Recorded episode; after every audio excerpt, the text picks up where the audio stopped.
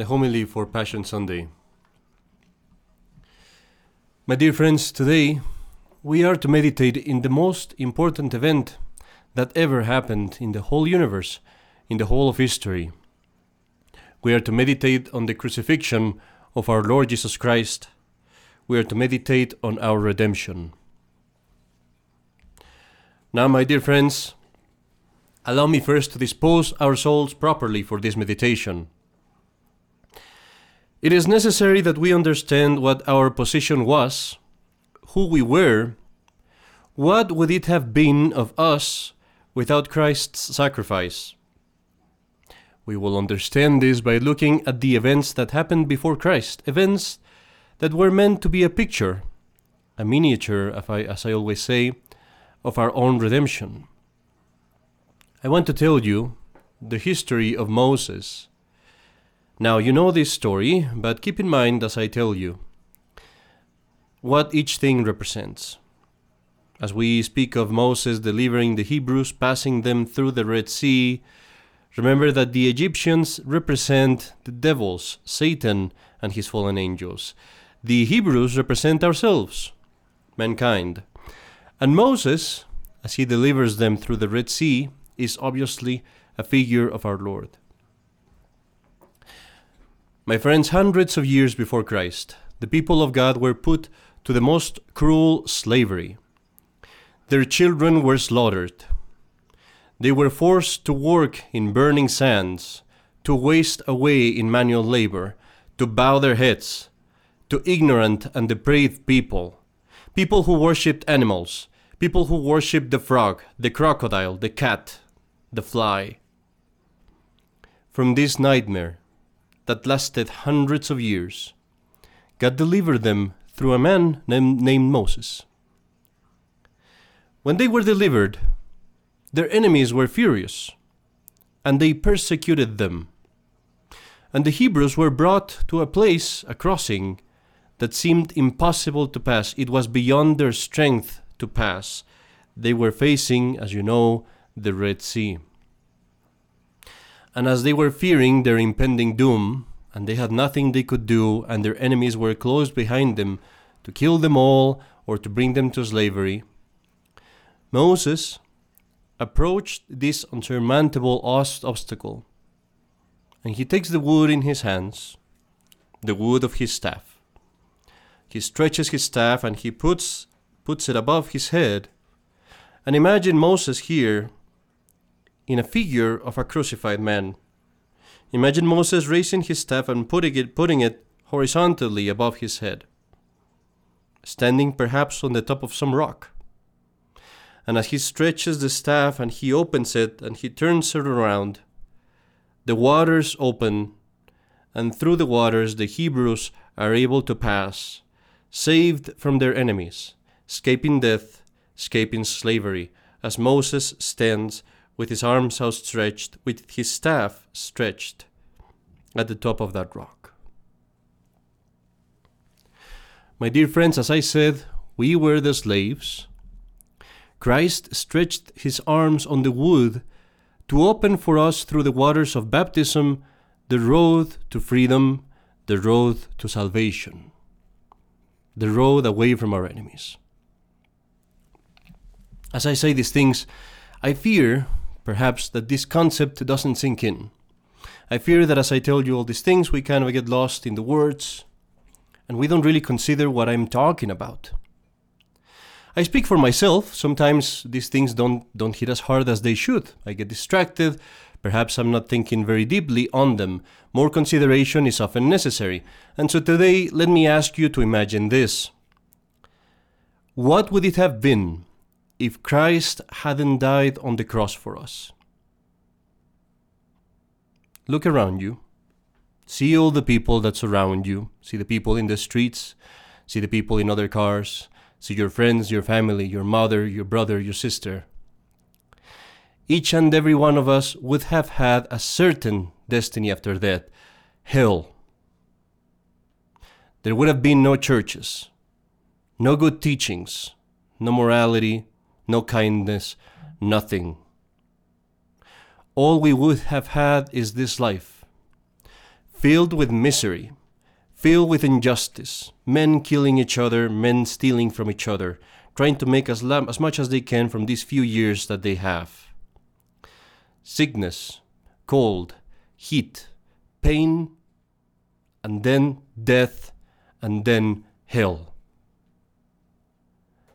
After death, nothing but an eternity of damnation and slavery for each and every one of us. You would look at your mother, you would look at your father, your brother, and sister, and you would see in them nothing but a fatal destiny to suffer. All of them, all in your family, everyone would be eventually damned. My friends, the Greeks knew this. They were intelligent, and they knew, even in their pagan culture, they knew after death nothing but the Hades awaited them, hell in the Greek word. They lived their lives quite aware of this truth. So, my friend, without the crucifixion, that would have been our fate for all of us. So, today, as we begin considering the crucifixion, think of yourself as if you hadn't been redeemed yet. Think of yourself as a slave still. And then let's look at what God does to deliver you. See Christ here, right here in the sanctuary, arriving to the top of Calvary, and see the cross heavily falling to the ground. Jesus Christ stands in there, waiting to be stripped again after having finished his way of the cross. The soldiers come and they strip him. They don't spare him from the crown of thorns. They take it off, then they take his clothes away to keep them in one piece, and then they put the crown of thorns back on him. The other men are being crucified already. And they shout, and they try to run away. They act like madmen, shrieking and taking their hands away from the soldiers, kicking and screaming because they know what's coming. And as a contrast, you see your Savior quietly stumbling towards the cross. He places himself on it. Nobody does. He himself places in there. He is the one that lays his hands on the holes. He puts his feet on the place that is destined for them. He waits for the soldiers to come and nail him. He is not a victim of them. He is voluntarily sacrificing himself to his Father. Picture now, my dear friend, how the soldiers come and they kneel on his arms, two of them, perhaps three, holding his hands strongly against the wood so that they don't move. The nail is placed, and the soldier hits the hammer with great violence. Hear the sound of the hammer and see the blood coming forth three, four feet high in the air with every strike of the hammer. See the soldier as he gets the blood on his arm, on his arms, on his face with every hammer blow.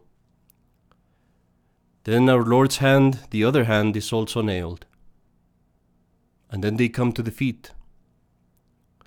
For this, there are again two or three soldiers holding his legs, strongly putting the feet together, as another soldier comes and starts hammering the nail through the feet into the wood. No cry of anguish, no resistance. Our Lord's body surely reacts, but the soul of Christ is eagerly taking this torture as a voluntary expiation.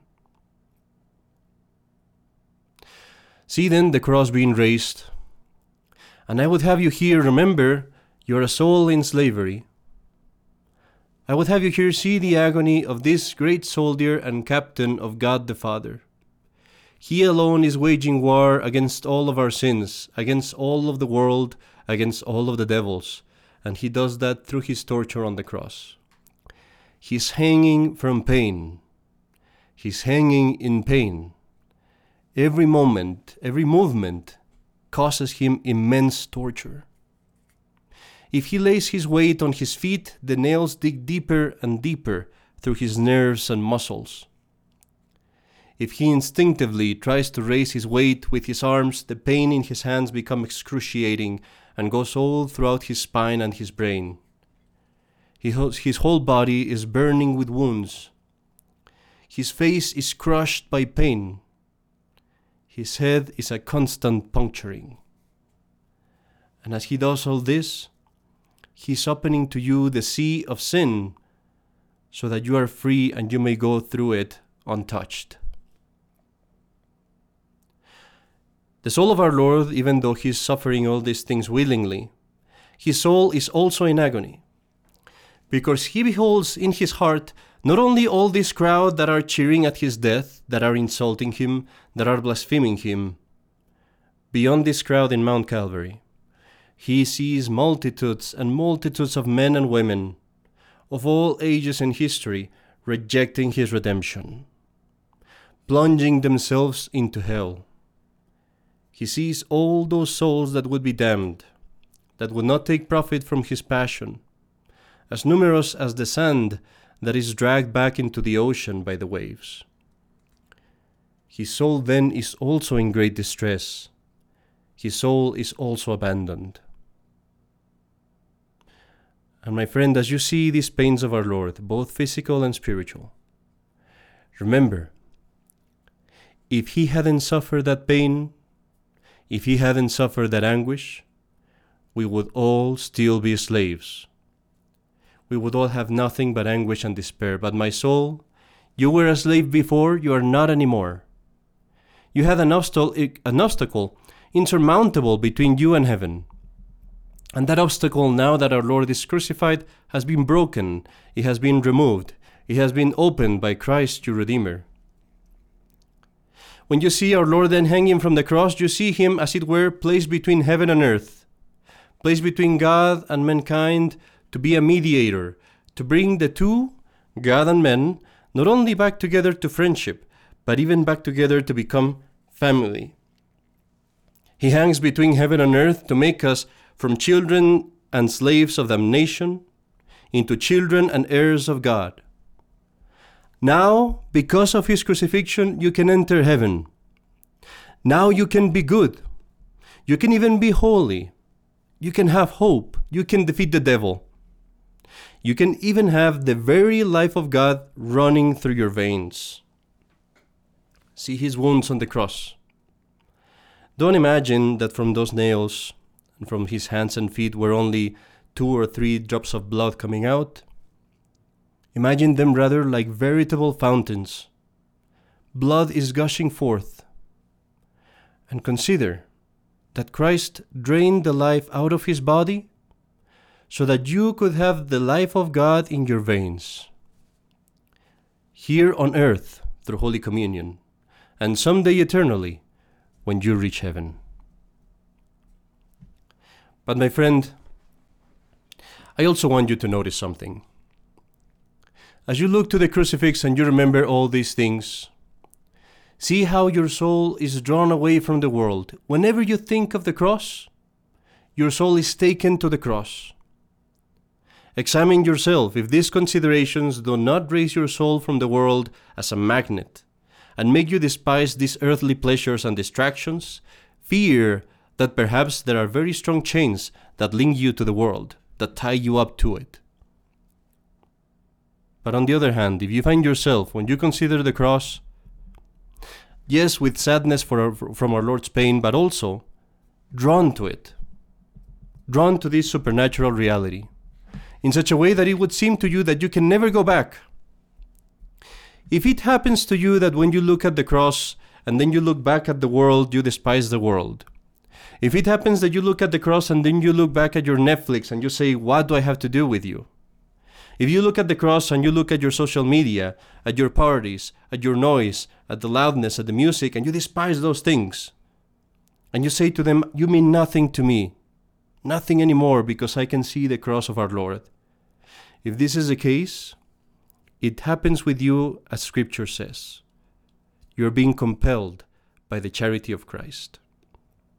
It happens to you as our Lord says When I am raised, I will draw all things to me. Look then at yourself and acknowledge once and for all that you cannot remain indifferent to your God. His love has been so extreme that it demands from you an answer. He has sacrificed so much on your behalf that you can no longer pretend that God doesn't see you. You can no longer pretend that God doesn't care about you. Here you have it in front of you. The cross stands before you, demanding a reply from you. Will you love your God or not? Will you correspond to this love or not? Will you look at the cross and keep it in front of your eyes as you cross the Red Sea of this world? My dear friends, as we continue with Mass today, let us look at, your, at ourselves as those, as those Hebrews, walking safely. On the one side, there is the wall of the waters of the world that are held back, so that we are not drowned by them. On the other side, as we walk, there is the waters of the devil that are also held back. We walk in between safely to our deliverance, and he who holds these waters with his arms outstretched is Christ himself as he hangs from the cross to save us. My dear friends, I ask you this then to finish with our sermon. Whenever in this journey of your life you look back and you see our Lord Jesus crucified, remind yourself that was the price of my redemption. In the name of the Father, and of the Son, and of the Holy Ghost. Amen.